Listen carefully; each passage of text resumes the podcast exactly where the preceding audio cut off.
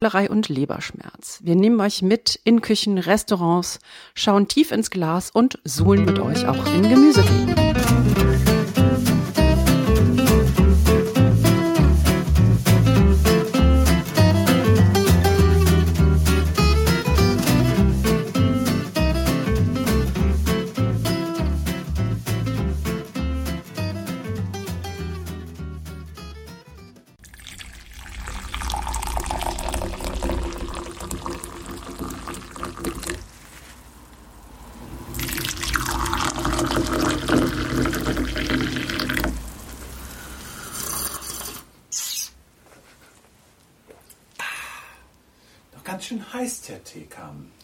Fancy bit of milk. Ah, no, thank you.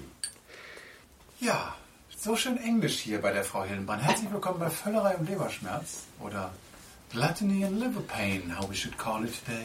Gluttony and indulgence, my dear. Yes. Uh, I like gluttony and liver pain.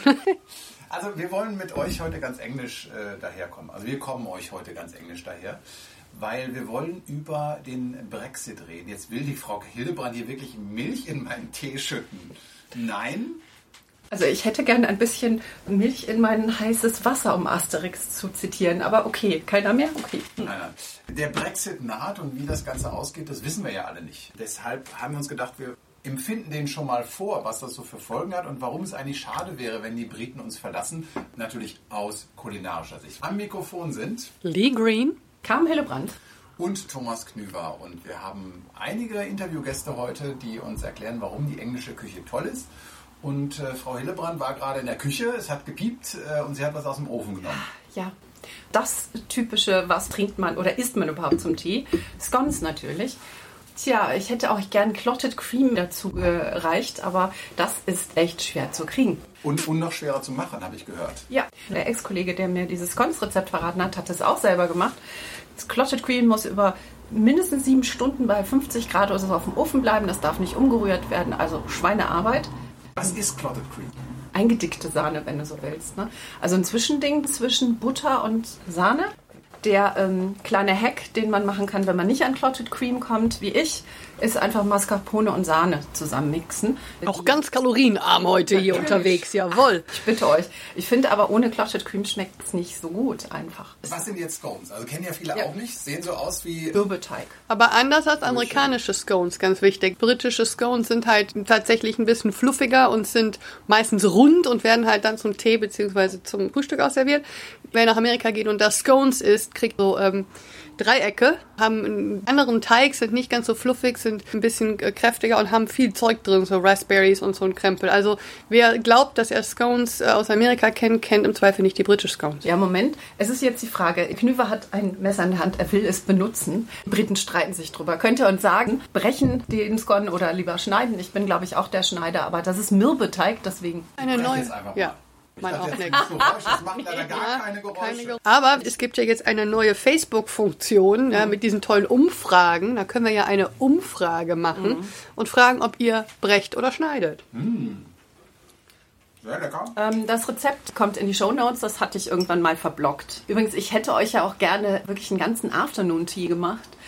Aber irgendwie zeitmäßig wird das schwierig. Ähm, Was gehört zu einem Afternoon Tea? Da, da hört man immer so viel und dann, dann sieht man eigentlich nur eben diese Scones, denkt man aus ein Brötchen und dann sehen wir vielleicht noch Sandwiches. Aber da ist ja mehr. Ja, also wichtig ist erstmal Cucumber Sandwiches. Ne? Bitte lest The Importance of Being Earnest von Oscar Wilde. Es ist großartig, die Szenen, die Cucumber Sandwiches, ob sie da sind oder gefressen, ist einfach toll. Die, die Gurken geschält oder ungeschält? Ich würde sie schälen tatsächlich. Ich würde auch natürlich die Rinde, das ist äh, eher noch so eine Sache. Ne? Rinde vom Toast ab oder nicht. Ich mache die Rinde ab. Ich finde, das sieht besser Kein aus. Food Waste. Of course not. You can always use it. äh, ich bin natürlich äh, ein bisschen vorbelastet. Ich habe ja Englisch Literatur studiert. Und was ich noch wichtig finde, ist Roast Beef auch tatsächlich und äh, Lachs. Und dann wird es schon schwierig, wenn Törtchen noch Die dazu haben doch auch so Törtchen, so ein High Natürlich, Tea. natürlich. Also ein richtiger High, also das ist ja Afternoon Tea und High Tea so. ist ja nochmal, High Tea ist ja, wenn, wenn man in ein Restaurant oder ein Café geht, dann kriegt man so eine Etagere. Man beginnt erst mit dem deftigeren, dazu gehört zum Beispiel auch Eggs and Soldiers, das ist dann ein Ei äh, mit so kleinen äh, Toaststreifen, das sind dann eben die Soldiers. Oder äh, dann eben die Sandwiches und dann kommen ähm, dann auch noch ganz, ganz viele süße Sachen. Also es ist im Grunde eine vollwertige Mahlzeit und wer um 5 Uhr so einen High Tea nimmt, wir sehen das zum Beispiel auch in Daunton Abbey in dieser wunderschönen äh, Fernsehserie, äh, und dann auch noch ein Dinner sich reinjagen kann. Braucht dann einen Whisky. Ja, äh, der braucht Whisky und da kann ich nur sagen Respekt. Also ich habe ja auch noch was mitgebracht hier, während wir hier gerade, bevor du hier dein ganzes äh, Scone auf isst. Ähm, ich habe äh, noch ein bisschen äh, Mar Marmalade und Kurtz mitgebracht. Ich bin ja ein großer Fan von Kurtz. Ähm, das ist jetzt hier natürlich so ein Industrie-Kurt, da bin ich mir jetzt nicht so sicher, aber gut. Ähm, jetzt mache ich den Witz, hier kommt Kurt. Was ist denn jetzt wieder ein Curd? Ein Curd ist ja im Prinzip, also Curd, Curd und Custard, das ist eigentlich im Prinzip eine Butterbasis. Du hast Butter, du hast Eier, du emulsifizierst das und dann hast du Frucht noch drin und dann wird das ein Brotaufstrich. Also ne, Nutella Ei-basiert. Und dann schmeißt du dann noch ein bisschen äh, Zitronensaft rein oder Zitronenschale etc. pp. Ja? Oder in Amerika habe ich es halt auch produziert und wir haben es dann zum Beispiel gemacht mit Huckleberries oder wir hatten Lingonberries drin oder Was halt ist auch. Huckleberries? Das ist eine Art Familie der Blaubeeren, aber aus Nordamerika. Und so ein Industriecurd hat dann halt leider ein bisschen Gelatine drin und so, aber Ja, da trotzdem lecker. Ich habe mich ja ein bisschen vorbereitet auf die Sendung.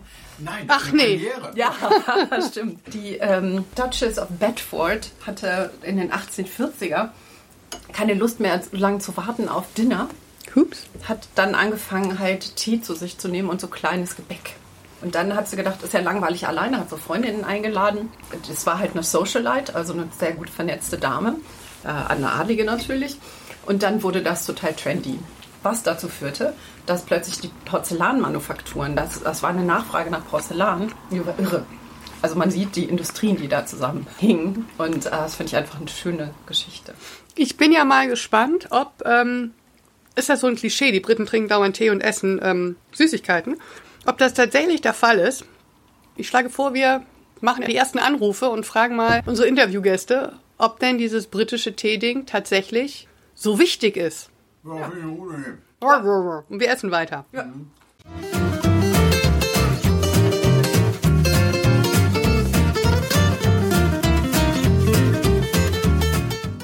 Wir wollen euch ja heute so ein bisschen die englische Küche auch erklären. Wir wollen darüber reden. Und äh, wer könnte das besser als ja, Engländer? Und deshalb sprechen wir heute mit ein paar Engländern. Die erste ähm, ist jemand, den du angebracht hast, Lee. Jawohl, obwohl Lindsay würde dich, glaube ich, äh, auf die Nase hauen, wenn sie erfährt, dass du sie eine Engländerin nennst. Die ist nämlich Schottin. Oh mein Oh. Gott. Ja. Aber auch Schottland gehört ja ne, zu Great Britain und ist genauso vom Brexit betroffen und auch die haben natürlich ganz ihre kulinarischen Eigenarten nochmal und ihre ähm, Sachen, die sie ganz besonders lieb haben, kulinarisch. Genau, und Lindsay lebt seit 30 Jahren, seit vielen, vielen Jahren auch äh, hier in Düsseldorf und äh, ist in der äh, Werbung unterwegs beruflich und ist dann wegen der Arbeit gekommen und nicht gegangen. Das wäre für mich das absolute Super-GAU, wenn ich keinen Tee aus England bekommen könnte. Also Tee ist so dein britisches äh, Go-To-Produkt, was du jeden Tag auch verwendest. Ja, also ich bestelle circa 800 Teebeutel auf einmal und ähm, hatte vor ein paar Wochen also wirklich das ganz große Problem, dass mir die Teebeuteln ausgegangen sind. Das ist mir in 30 Jahren nicht passiert. Also das war, das war ganz schrecklich. Ich musste tatsächlich ganz normale Teebeutel im Supermarkt kaufen und puh, das war ja knapp. Das heißt, diese 800 Teebeutel, ist das ein Jahresvorrat oder wie lange hält sich das dann bei dir? Ich habe das gar nicht ausgerechnet, wie lange ich damit auskomme, aber ich bin ein sehr guter Teetrinkerin. Ich halte das äh, englische Teegeschäft äh, am Laufen. Es ist nicht, dass das ein besonderer Tee wäre. Also in Deutschland kannst du alles Mögliche an Teesorten kaufen. Du kannst so viele Kräutertees kaufen, das ist unfassbar. Aber eben diese typische, das, was ich Bauarbeiter-Tee nennen, das, das bekomme ich in Deutschland nicht. Und ähm, das brauche ich. Das ist ja häufig so, ne? Das ist bei Soul Food oder bei so Lebensmitteln, die einen so fürchterlich an irgendwie die Kindheit erinnert, wo man irgendwie so dran hängt. Das ist ja häufig nicht die High Cuisine, ne? Sondern das sind so ganz einfache Sachen. Das ist genau richtig. Ähm, mir ist aufgefallen, es geht um Sachen, wo du sagen würdest, das haben wir ja auch in Deutschland in Hülle und Fülle. Warum muss sie Plätzchen oder Schokolade aus, aus England importieren? Aber es ist eben diese feine Unterschied. Es ist, es ist ein anderes Geschmackserlebnis. Und diese Verbindung zu der Kindheit ist natürlich auch gegeben. Und was sind das dann für Plätzchen und für Schokolade und äh, weiß ich nicht, Haggis in der Dose vielleicht noch? Ich komme ja aus Schottland und ähm, es gibt viele Sachen, die ich besonders liebe, die eben sehr typisch schottisch sind. Und wenn wir beim Plätzchen sind, gibt es zum Beispiel Shortbread. Also Shortbread ist ein komischer Name. Kurzbrot. Das gibt überhaupt keine Vorstellung, wie das ist. Aber das, das sind Butterplätzchen. Also die kommen meistens in eine Verpackung mit Schottenmuster drauf. Da ist ein Anteil von 30 Prozent Butter. Also das ist buttersatt. Dann haben wir natürlich in Großbritannien diese Kette Marks and Spencers, was eigentlich legendär ist und vor allem, die haben eine ganz tolle Food-Abteilung mit besonders tolle Plätzchen. Zum Beispiel mit, ähm, mit Cranberries und ähm, was noch mit Rosinen. Die liebe ich auch total. Also wenn ich zu Hause bin, muss ich äh, bei Marks Spencers vorbeigehen und dort meine Plätzchen kaufen und Puddings. Wenn ich Pudding sage, meine ich das im englischen Sinne und nicht äh, so, wie man das in Deutschland meint. Pudding ist eigentlich eher ein Umgangswort für Nachtisch. Christmas Pudding und so. Christmas Pudding mit Brandy Butter und so ein Zeug. Das meine ich jetzt nicht. Das ist ja nur zu Weihnachten. Das ist zwar toll, aber es ist auch mächtig. Das kannst du nicht jede Woche essen, weil das, das ist was Feierliches. Aber ich meine Sachen wie Treacle Sponge, das ist eigentlich eine Art Rührteig. Das wird allerdings im Puddingtopf gedämpft. Und dazu gibt es eine Art, eine Art Rübensirup.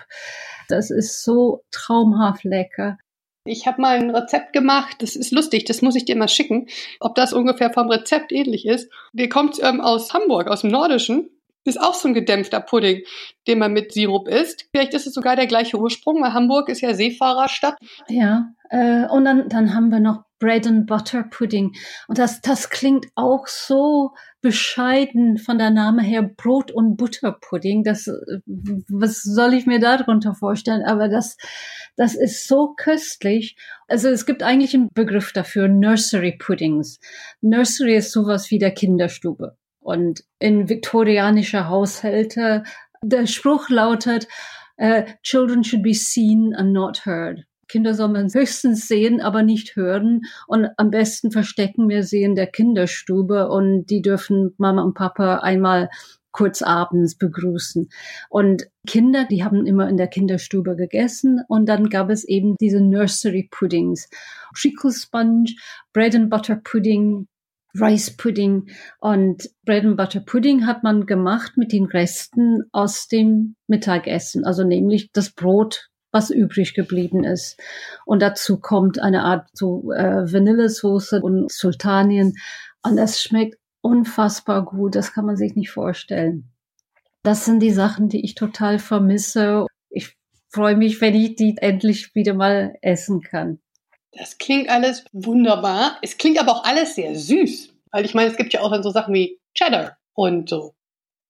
Es gibt natürlich jede Menge tolle Sachen, die eben nicht süß sind, sondern herzhaft. Du hattest vorher Haggis erwähnt. Das ist natürlich unsere schottische Nationalgericht. Es gibt sehr wenig Leute, die das selber machen, weil das, das ist recht kompliziert und äh, da das hauptsächlich äh, aus Innereien besteht, es ist vielleicht nicht so jedermanns Sache, das, das äh, zuzubereiten, aber schmecken tut es ganz toll. Das ist eine Art Wurst eigentlich. Also das wird traditionell im Schafsmagen gemacht. Und dann wird diese Pelle aufgeschnitten, wenn das fertig ist, wenn das fertig gedämpft war. Und äh, wir essen das mit ähm, Kartoffelpüree und Steckrübenpüree. Und das ist auch ganz toll. Und dazu ein Schuss Whisky. Es ist zwar arme Leute essen, aber wir essen das zu besonderen Gelegenheiten. Was ist dein Brexit-Hack? Machst du jetzt äh, Panikkäufe äh, oder lernst du jetzt Shortbread äh, zu backen für den Fall, dass Walker äh, irgendwie äh, schwerer einzuführen sind? Oder planst du regelmäßige Trips äh, nach Großbritannien mit einem leeren Koffer? Oder hoffst du einfach, dass es dazu nicht kommt? also ich kenne noch zwei weitere Schotten, die hier in Düsseldorf oder beziehungsweise in Dortmund leben und die häufiger mit dem Auto nach Schottland fahren. Also ich, ich hoffe, dass wenn zwischen England und der EU äh, es nicht mehr zur Einigung kommt, vielleicht weil wir haben ja noch nicht darüber gesprochen, dass Schottland unter Umständen so ein Sonderrecht für sich behält. Das werden wir sehen. Ich hoffe, es wird überhaupt nicht so weit kommen. Das ist vielleicht blauäugig. Nein, ich habe noch gar keinen Plan B. Ich hoffe nur, dass es irgendeine Möglichkeit gibt, weiterhin meine Lieblingssachen zu bekommen. Ja, dann drücken wir euch mal die Daumen oder uns allen die Daumen, dass wir weiter den kulinarischen Austausch genießen können und dass die Politiker ähm, sozusagen ihren Brexit nicht zu Ungunsten unseres Magens einigen. Darauf jetzt eine schöne Tasse Tee. Ich danke dir, Lindsay. Tschüss.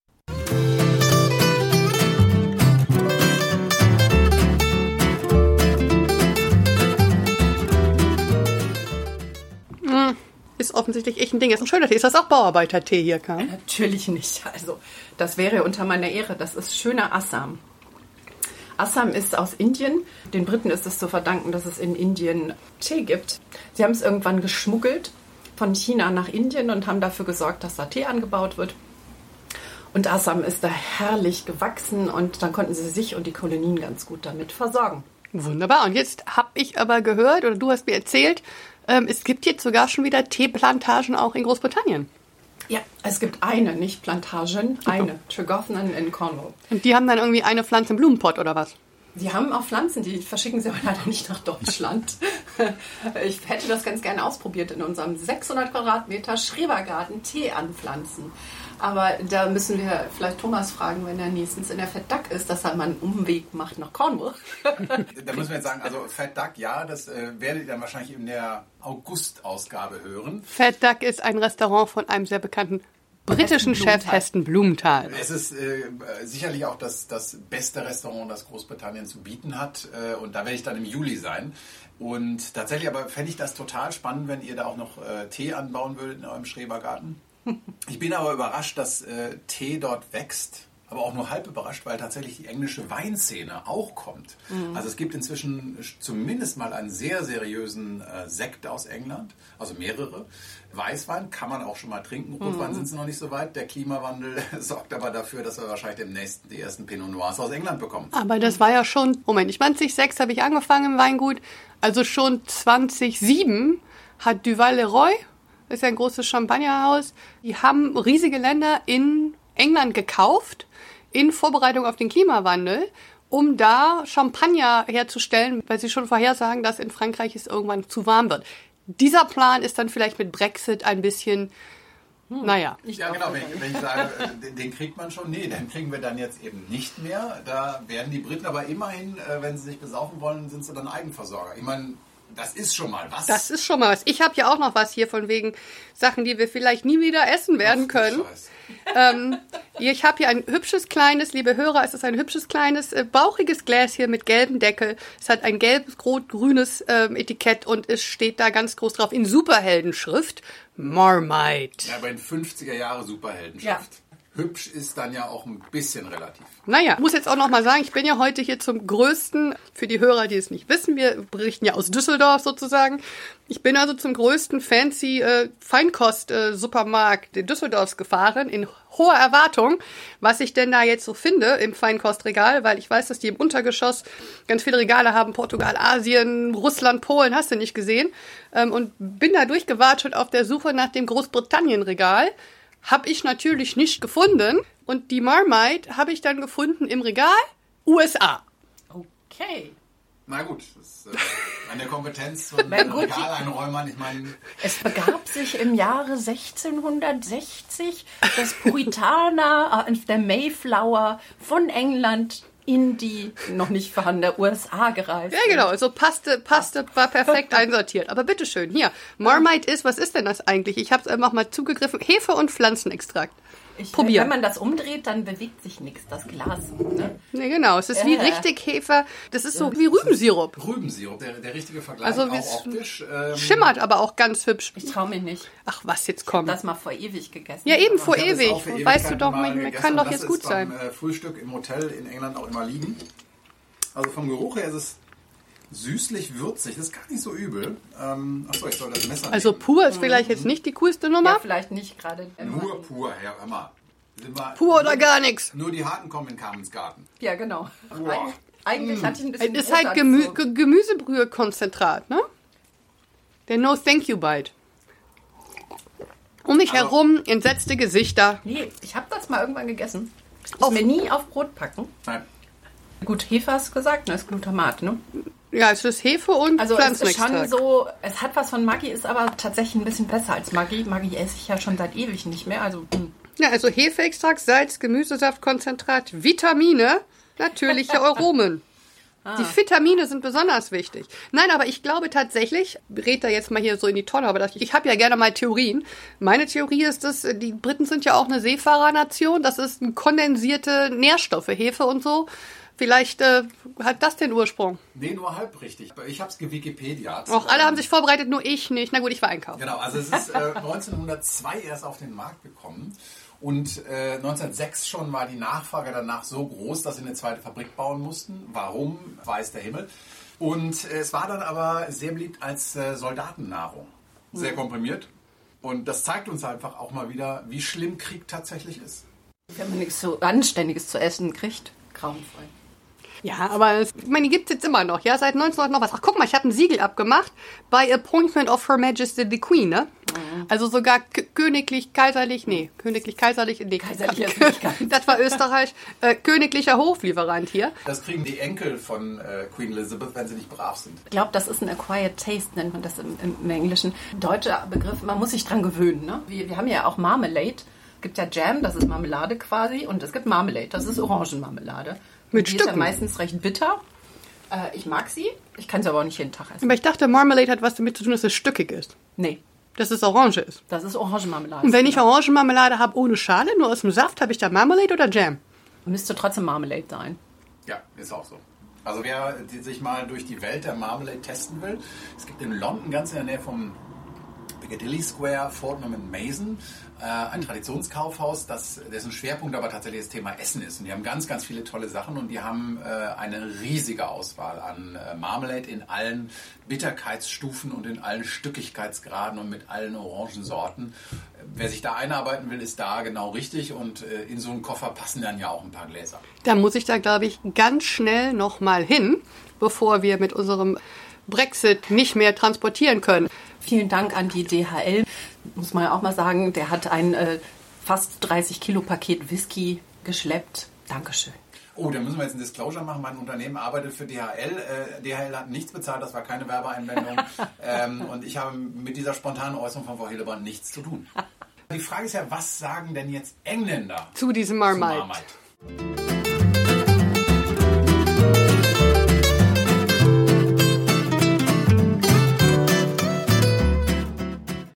Stimme gehört Marcus John Henry Brown, ein weiterer Exilengländer, mit dem wir sprechen wollen über äh, das englische Essen.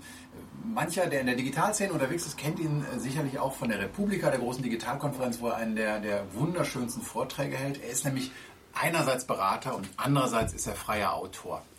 Ich bin ein halbschottischer Engländer mit einem deutschen Pass. Ah, und seit wann bist du in Deutschland? Seit 93. Es gibt ja so Dinge in der englischen Küche, die sind für uns Kontinentaleuropäer nur schwer erklärbar. Eines davon Marmite. Ja, hasse ich. Jeder sagt das, aber irgendwer muss es doch kaufen. Ja, das sind doch diejenigen, die es lieben. Es gibt auch die Kampagne, man liebt es oder man hasst es. Es gibt keine Grauzone bei Marmite. Ich verstehe es auch nicht. Und dann gibt's auch noch so Snacks, die mit Marmites gemacht worden sind. So in der Tüte. Heißt Twiglets. Und das sind so Brotstäbchen mit einer Marmite-Schicht obendrauf.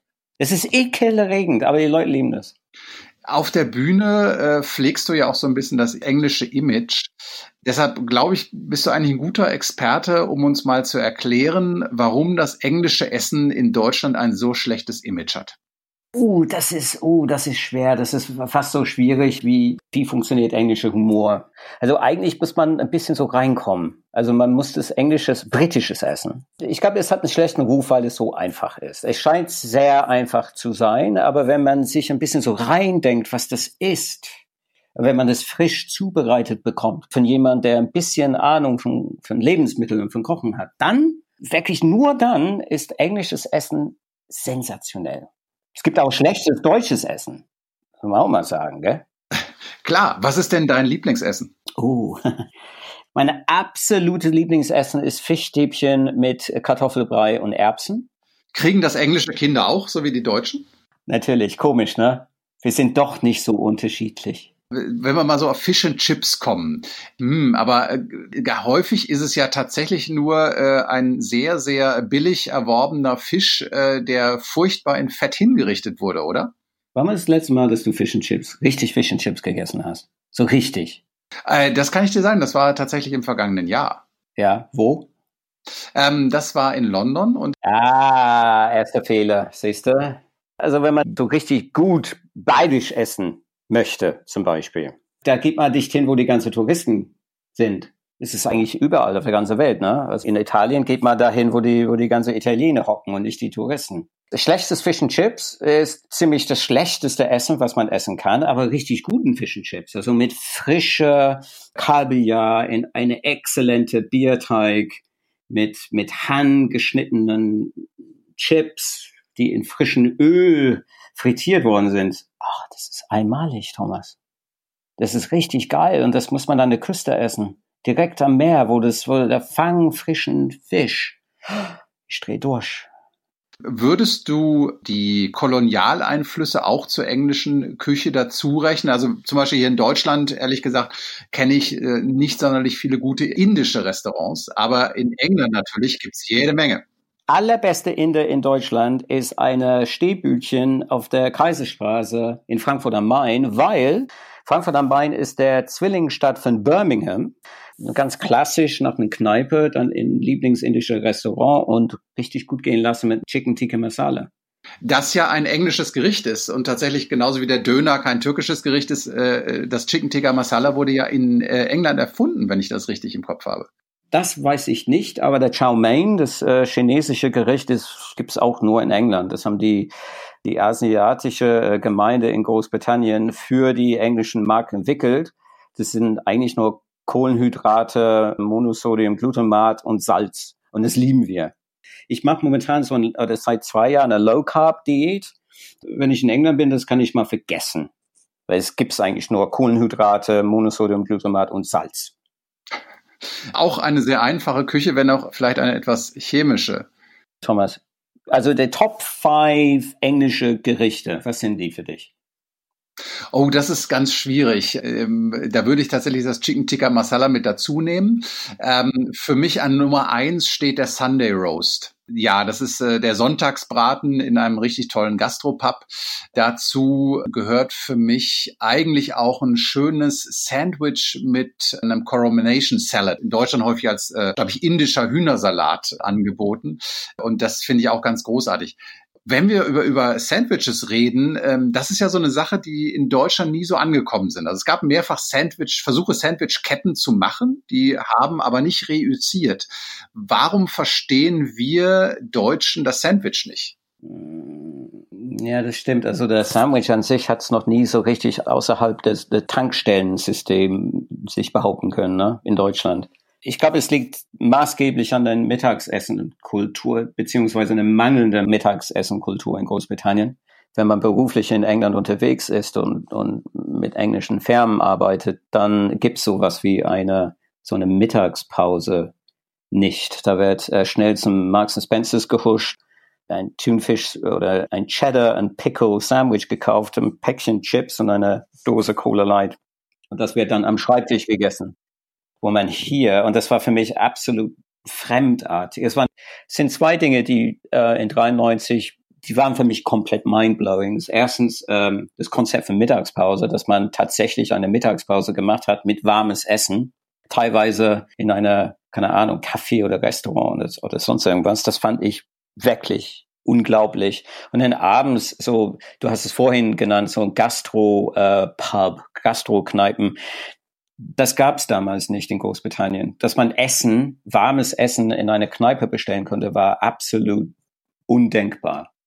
Das Sandwich war eine Rettung für das kleine armselige Mittelmanager.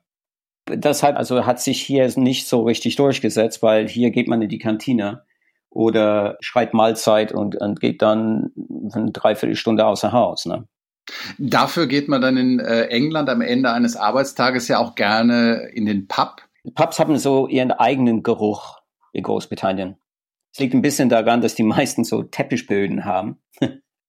Und die stinken immer ein bisschen nach, naja, ein bisschen nach britischen Pubs, ne? So die Mischung aus nach Bier, ja, Bier, Kippen, eine Kippe, die für 20 Jahre geraucht worden ist, das riecht immer noch da drin.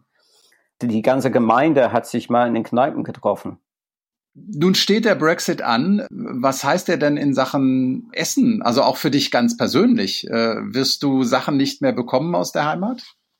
Es gibt nur wenige, sehr wenige Dinge, die ich unbedingt hier zu Hause haben muss. Coleman's Mustard, äh, wenig Assassins, weniger. Aber ansonsten für die Briten scheint es eine, eine ernsthafte Problem zu sein. Die fangen jetzt an, äh, Lebensmittel zu bunkern, ähm, insbesondere für No-Deal-Brexit. Ne? Also keiner weiß, was mit der Customs Union passieren soll. Man weiß nicht, wie man das Essen kommt. Die haben Probleme, die Herstellung von ihren eigenen Le Lebensmitteln zu gewährleisten. Also ich glaube, die Briten haben die größere Sorgen als eine eingedeutschten Brite in München, der vielleicht keine Commons Mustard mehr kriegt. Markus, vielen Dank für dieses Gespräch und äh, wir sind gespannt, wie sich der Brexit weiterentwickelt.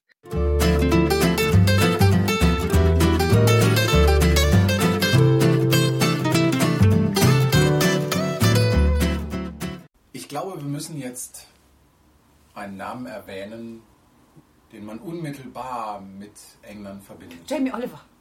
Genau. Lee verdreht gerade die Augen. Warum? Naja. Sie versucht sich gerade zu fassen. Der Mann hat viel erreicht. Ja, der Mann hat viel getan für die Kinder und also für, für Schulernährung und hast du nicht gesehen. Persönlich habe ich ein unschönes Erlebnis gehabt auf einer Konferenz, wo er eigentlich genau in der Gruppe war von den Leuten, die ihn unterstützen und die genau in diesem Sinne arbeiten, die ganzen freiwilligen Organisatoren äh, von Slow Food auf der ähm, zweijährlichen Terra Madre Konferenz. Der gute Jamie Oliver ist so herablassend und ohne jegliches Interesse gegenüber den Leuten, die eigentlich die sind, die sein Gospel predigen jeden Tag. Und es wurde den Leuten also im wahrsten Sinne des Wortes die Türe vor der Nase zugeschlagen bei dem Versuch, ein Buch zu signieren zu lassen. Da habe ich mir gedacht, so geht man mit seinen Jüngern eigentlich nicht um. Und seitdem habe ich Probleme mit dem Herrn, emotional. Kann ich verstehen. Ich versuche das zu trennen, die Person von dem, was er gemacht hat. Also der hat ja auch so jetzt eine Show auf Netflix. Ich weiß gerade gar nicht, wie sie heißt, äh, werde ich aber an den Show Notes werden das erwähnen wo er dann mit einem Kompan zusammen, die kochen verschiedene Sachen und sagen, okay, man kann mit Insekten was machen, Eichhörnchen zum Beispiel auch, so lauter Traditionen oder Fleisch, was da ist oder Dinge, die eigentlich kein Brite mehr isst.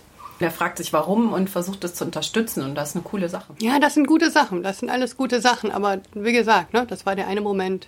Es gibt aber tatsächlich ja viele gute englische Köche. Also Gordon Ramsay kennen wir ja vielleicht auch mhm. aus den TV-Shows. Ähm, aber genauso muss man, glaube ich, zwei Namen nennen, nämlich Heston Blumenthal. Äh, das ist jener äh, Gründer der Fat Duck, äh, wo ich im Juli wieder sein werde. Ähm, bei dem habe ich das Gefühl, ehrlich gesagt, alles, was der macht, ist irrwitzig gut. Ähm, die Fat Duck äh, hat mal, war mal so Richtung Molekularküche. Das äh, scheint sich jetzt ein bisschen gedämpft zu haben, aber ist halt immer noch ein ziemlicher Spielraum. Und gleichzeitig äh, hat er genauso ähm, in London im Mandarin Oriental Hotel das Dinner. Und das ist ein Restaurant, in dem es Gerichte aus der englischen Historie gibt. Bis runter zur, äh, glaube ich, im 12. Jahrhundert war das älteste, was äh, bei dem Menü, als wir damals da waren, serviert wurde. Man sieht auf der Speisekarte auch, aus welchen Kochbüchern er das hat. Das ist großartig, das ist genau meins. Hm. Genau, und äh, da. Äh, das waren gerade Normannen, ne? Also 1066. Naja, gut, ein 100. Das war der Überfall der Normannen. Kann ich mir spannend vorstellen. Wahrscheinlich französische Einflüsse, oder? Ich weiß ehrlich gesagt nicht mehr, welches Gericht das war. Ich weiß aber, dass von Heinrich dem Achten wurde eine Foie Gras serviert in Form einer Mandarine, die tatsächlich aussah wie eine Mandarine, auch mit so einem kleinen grünen Stängel drin. Also im ersten Moment dachte ich, das ist jetzt, also A, dachte ich erst, das ist echt und dann dachte ich, das ist Marzipan oder sowas. Aber tatsächlich außen wunderschön mandarinig und innen dann eben braun und eine fluffige äh, Foie Gras. Ich habe von ihm ähm, zwei Kochbücher. Ich muss gerade überlegen, ja. Wollen wir mal eben zählen, kam? Äh, wir, wir sitzen ja hier in meiner Bibliothek und zeichnen das auf und ich habe Stapel von Kochbüchern. Und, ja, das war jetzt ironisch, was ich Genau, sollen wir mal gucken. Äh, also Search of Perfection, da geht's nur um ein paar Gerichte und dann haben wir Fish and Chips und dann äh, seitenweise setzt er sich mit, damit auseinander, wie man die Chips macht. Und zwar erstmal werden sie in kochendes Wasser gepackt, ne? dann äh, in kaltes, dann werden sie äh, runtergekühlt, dann werden sie gefroren, dann werden sie zwei oder dreimal ähm, frittiert. Das ist irre. Das ist aber der McDonalds-Prozess, ne? Und jetzt, Nee, nee, nee, Disclaimer. Na, Ich habe diese Fritten ja schon gegessen. Ah. Und das ist eines der lustigsten Erlebnisse, die ich jemals in einem Restaurant hatte. Weil ähm, er hat auch noch einen, einen Gastropub in Bray, wo er auch die verdackert. Das ist in der Nähe von Windsor, ein winziges Örtchen. Und dort haben wir einmal mittags gegessen und da gab es dann eben auch als äh, extra Order diese Fries. Die Chips natürlich. Und wir kriegen die und probieren die und alle am Tisch verstummen und sagen, so geil. Das ist so ein Hammer. Und dann kommt der Kellner und sagt, es täte dem Chef sehr leid, aber die Fritten wären leider nicht gelungen. Wir würden natürlich nochmal eine extra Portion bekommen. Weil die extra Portion dann noch besser. die waren ehrlich gesagt nicht spürbar besser. Die waren, da, war, da ließ ja auch viel steigen. Und das ist halt das Tolle bei Blumenthal, weil er hat auch ein Restaurant im Terminal 2 in Heathrow, da wo auch Eurowings abfliegt. Und ähm, dort gibt es das nach meiner Meinung beste Fish and Chips, das ich kenne. Also er Okay. kann alles, von Fast Food bis High-End-Gastronomie. Ja, ja. Also ich habe aus dem Kochbuch habe ich noch nie was gekocht, Search of Perfection, of Perfection sondern äh, heißt ein Blumenthal at Home. Da haben wir in unserem Cookbook Club ja auch was gekocht von. Die äh, Rotkohl Gazpacho ist fantastisch. Ich werde das verlinken, habe ich auch drüber gebloggt. Und zwar, man presst Rotkohl aus, äh, merkt plötzlich, wie viel Senföl da drin ist, wie pfeffrig das ist. Und dann kommt dann selbstgemachte Mayonnaise äh, dazu. Das wird verschlagen.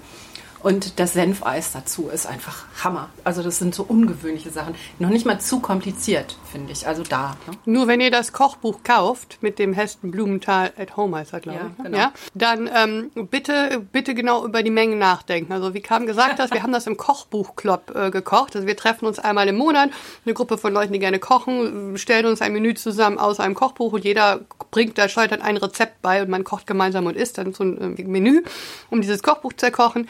Und äh, nichts in diesem in Hessen Blumenthal, nichts in diesem Kochbuch passte annähernd in Menge. Also das Senfeis, Ja gut, das Senfeis. das Senfeis viel, ja. hatte drei Tabs. Ähm, es war einfach alles, es ist sehr großzügig geplant, die Mengenangaben. Also glaube- das ist nichts für vier Personen. Ja, vielleicht essen die Briten mehr. Vor allem essen sie sozusagen alles. Denn die Idee des Nose to Tail, die kommt aus England. Ähm, und das ist ja etwas, was seit einigen Jahren auch in Deutschland bekannt ist. Also die Idee, wenn ich ein Tier schon töte, dann verarbeite ich halt alles. Und das war eine Idee von Fergus Henderson. Ähm, Das den- hat doch meine Urgroßmutter auch schon gemacht. Richtig, aber es ist in Vergessenheit geraten. Also, da ist nicht seine Idee als Revive. es ist äh, Okay. natürlich, natürlich. Also der, Ja, die Franzosen essen gerne Innereien, aber in Deutschland zum Beispiel nicht und offensichtlich in Großbritannien auch nicht. Und der hat aber einen neuen Trend da ausgelöst. Ne? Ha, genau. Die Idee, dann auch mal wieder was mit Schweinsohren zu machen, das kennen die Chinesen natürlich, äh, kam auch dann von ihm. Und wer in London nach einem Restaurant sucht, das äh, sein Urhaus, das St. John, ist ein unglaublich unprätentiöses äh, Restaurant mit Papiertischdecken in einer alten Metzgerei oder Bäckerei. Und dort gibt es wirklich tolle Sachen. Und auch wenn jetzt diejenigen, die so Innereien nicht so mögen, Lammzungen macht er fantastisch. Scharfe Nieren, sensationell. Und wer gerne frühstückt, es gibt äh, auch noch äh, inzwischen einen, äh, eine Bäckerei von ihm. Also es gibt mehrere, aber es gibt eine, die auch Frühstück serviert. Und auch das ist alles auf richtig tollem Niveau und alles super entspannt. Auch zu fairen Preisen für Londoner Verhältnisse. Aber ich muss noch einen Namen erwähnen, weil, und den könnt ihr euch merken, ja, Prognose hier, da setze ich einen Scone drauf. Ähm, Macht ihr Jan selber? ich glaube, das wollt ihr nicht. Äh, ich glaube, dass die beste Köchin der Welt, die meist dekorierte Köchin der Welt, weil beste ist natürlich alles subjektiv, die wird ähm, äh, in London sitzen. Und bei der war ich kürzlich essen. Die heißt Claire Smith, ist äh, eine Schülerin von Gordon Ramsay und hat in äh, London das Restaurant Core. Und das ist ein fantastisches Erlebnis, weil sie einerseits französisch orientiert High-End kocht und andererseits so bodenständig ist. Ihr Signature Dish ist eine Kartoffel mit Heringsrogen in einer Buttersoße. Es ist total simpel und es haut einen völlig weg. Und ähm, wir verlinken in den Shownotes noch Ihre Ansprache, als Sie bei der äh, World's 50 Best Rangliste zur besten Köchin des Jahres gewählt wurde. Die habe ich gesehen, diese Verleihung, und da habe ich gedacht, bei der will ich essen und äh, von der werden wir noch sehr, sehr viel haben. Und damit haben wir dann auch eine Idee für eine zukünftige Ausgabe von Vollerei und Leberschmerz, nämlich die Frage, warum zum Teufel hat man eigentlich die Klassifizierung beste Köchin, bester Koch? In diesem Sinne, wir verabschieden uns, hoffen, dass wir uns über einem Scone, über einem Tee und sonst was bald mal wieder hören und kein Marmite und sagen Tschüss. Goodbye. Goodbye.